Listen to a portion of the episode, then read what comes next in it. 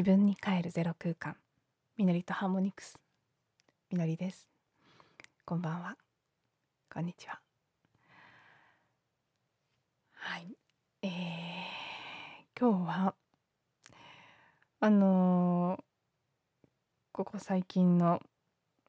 自分のルーティンにもなりつつある話し出す前にドルフィンヒーリングとホポノポノのクリーニングをしてそこで浮かんできたことを話すっていうことが定着しつつあったんですけど。今日に関してはですね ドルフィンヒーリングをしてもなお全く何も浮かんでこなかったのでそうなんです。何もお話しすることがないなっていうまま 録音をし始めていて、えー、でもね昨日も確か結構長めのエピソードになってしまったと思いますし最近そんなにあの短いことはなかった気がしているので今日はあまり深いところに入らずサクッと短めで終える日にしようかなというふうに思っています。ね。不思議ですよね。よく考えてみると不思議なんです。あすごくねポンとこれだっていうものが出てくる日と全く何もない頭の中がシーンとしている感じがする人。うん。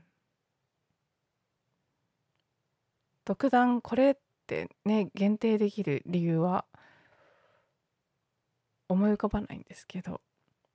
やっぱり日によって差があるということで。ね、突き詰めて考えていくと感情っていうのもそうですし思考もそうですけどどこから来るんでしょうね。その話したいことっていうのが浮かぶ時っていうのは一体あれはどこから来ているんだろうっどこかから来てるって感じがしてならないですね。こうやって浮かぶ日もあれば浮かばない日もあるっていうこと。感情もそうです。すごくこう不安になったり、うん、焦ったりする日もあればここ数日はまた自分でも不思議なぐらい穏やかで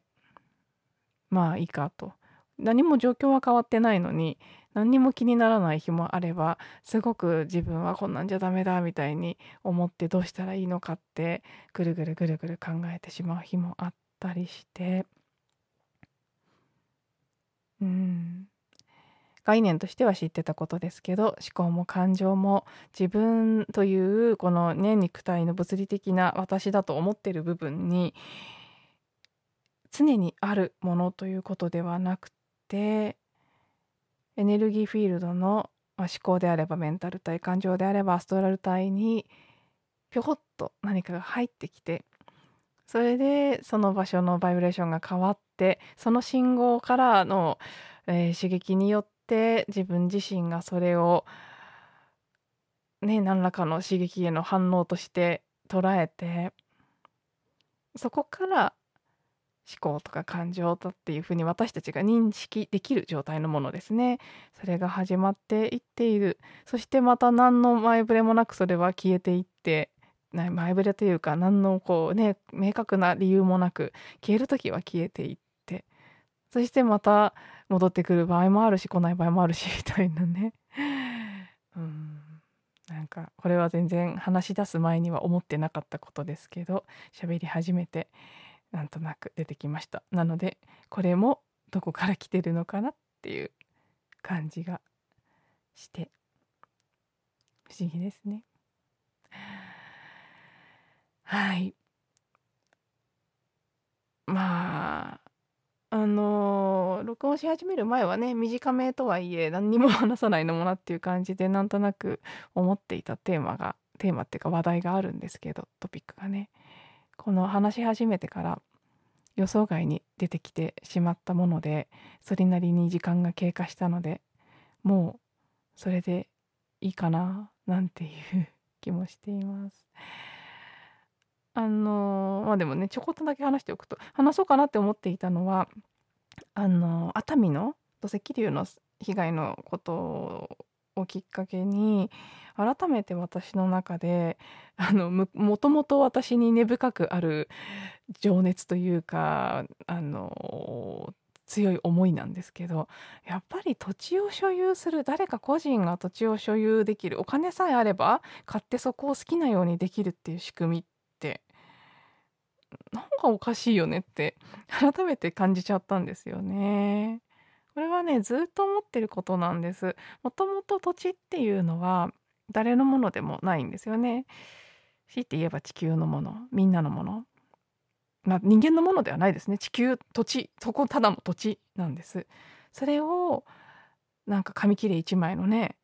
なんかのこう書類によって私の財産ですみたいな風にする仕組みがいつからか始まったんですよね。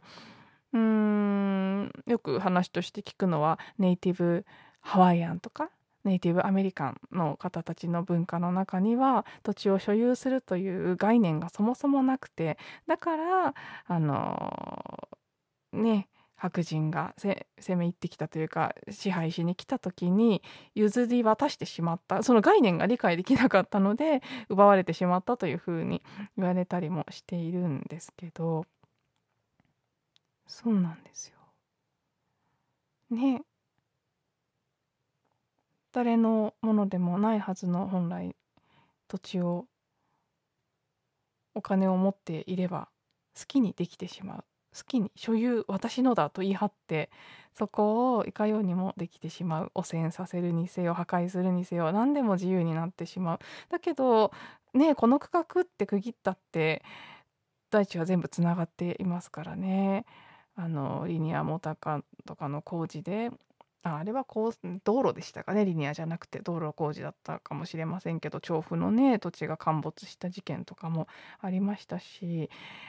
例えば日本はあんまり私たち自覚がないですけど水源なんかもかなり海外のファンドに買い買われてしまってたりとかすごく土地政策日本は弱いと思うので今回もねまだ私が知って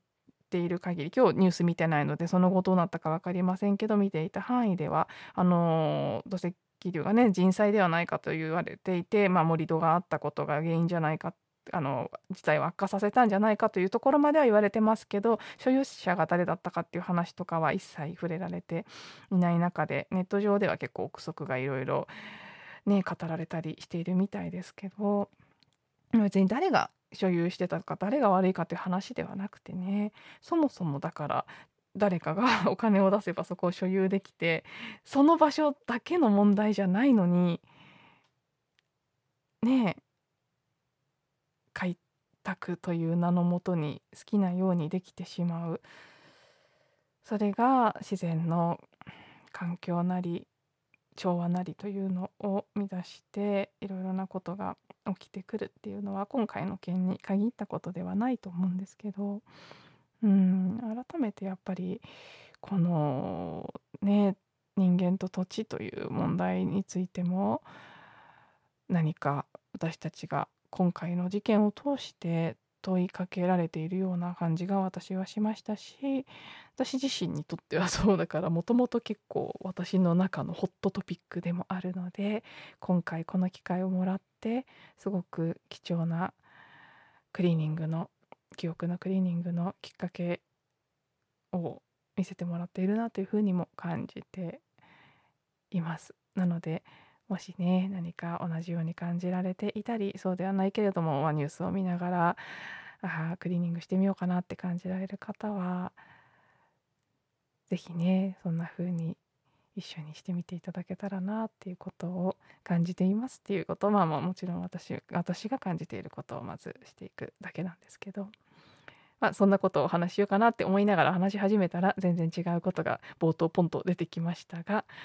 ね、もうまあまあだから最初の これは最初の答えにもなるのかもしれませんね。ウニヒピリ私たちの潜在意識がその集合意識も含む無意識の部分にいるインナーチャイルドである存在がそのどこかからこう記憶というのを引っ張ってきて今この瞬間ねえねえこんなのあったよって見せてくれているっ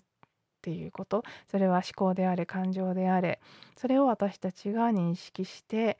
でその瞬間クリーニングするかしないかという選択が生まれるっていうことでもあるなとなんとなく、えー、自分の中で一つこう問いと答えが